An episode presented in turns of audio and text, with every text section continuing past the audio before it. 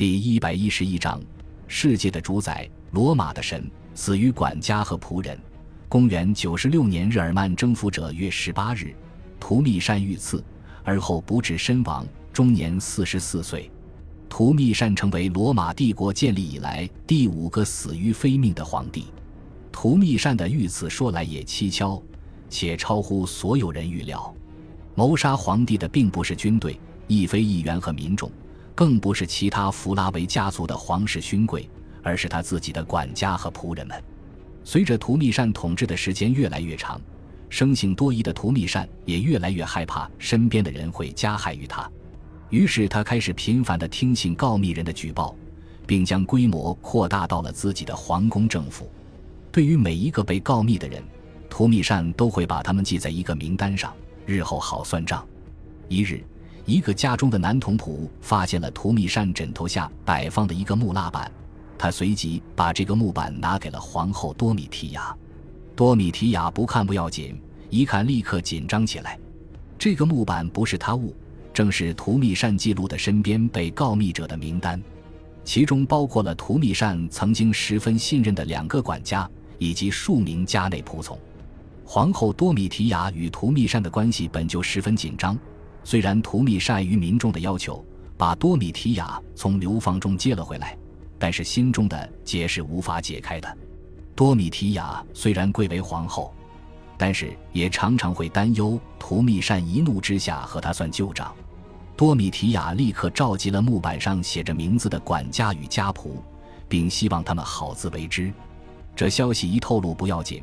图密善身边的这些家仆一个个都立刻开始紧张起来，他们知道图密善的残暴，杀起人来从不眨眼。于是他们把心一横，决定把图密善杀了，然后找被图密善打压多年的元老院寻求庇护。参与这场谋杀的有图密善的两个管家帕尔推尼俄斯和西格尔斯，图密善的随身小利恩特斯，以及图密善的家仆斯特凡努斯。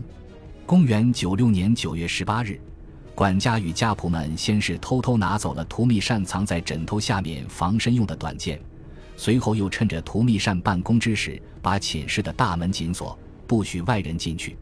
而后，加普斯特凡努斯假装胳膊受伤，在一只胳膊的绷带下面藏了一把匕首，走进了图密善的房间。图密善这时正在书桌前签署法案，并没有搭理斯特凡努斯。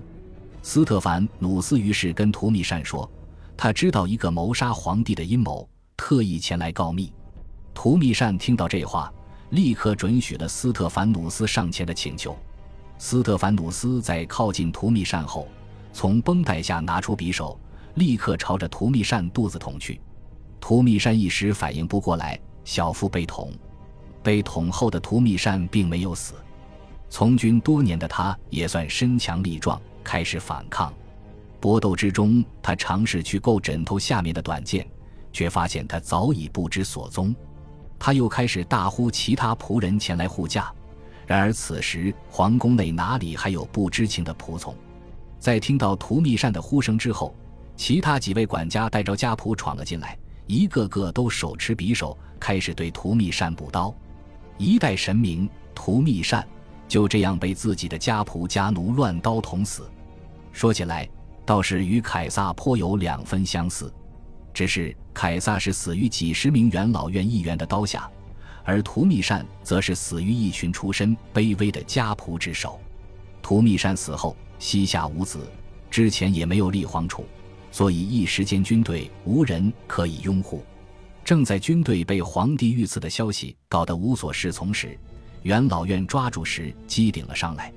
之前尼禄死时，元老院就曾因为遇事不决，导致没有第一时间选出一个新皇帝，结果让带兵入城的加尔巴夺取了皇帝之位。现在被图密善打压了将近二十年，议员们一个个都立刻抓住这个权力真空的机会，赶在军队做出反应之前夺权。在图密善死的当天。元老院得知消息后，便立即投票选出了一位德高望重的老议员继承皇位。这位老议员名为涅尔瓦，其称帝后开创的王朝被后世称为涅尔瓦安敦尼王朝。感谢您的收听，喜欢别忘了订阅加关注，主页有更多精彩内容。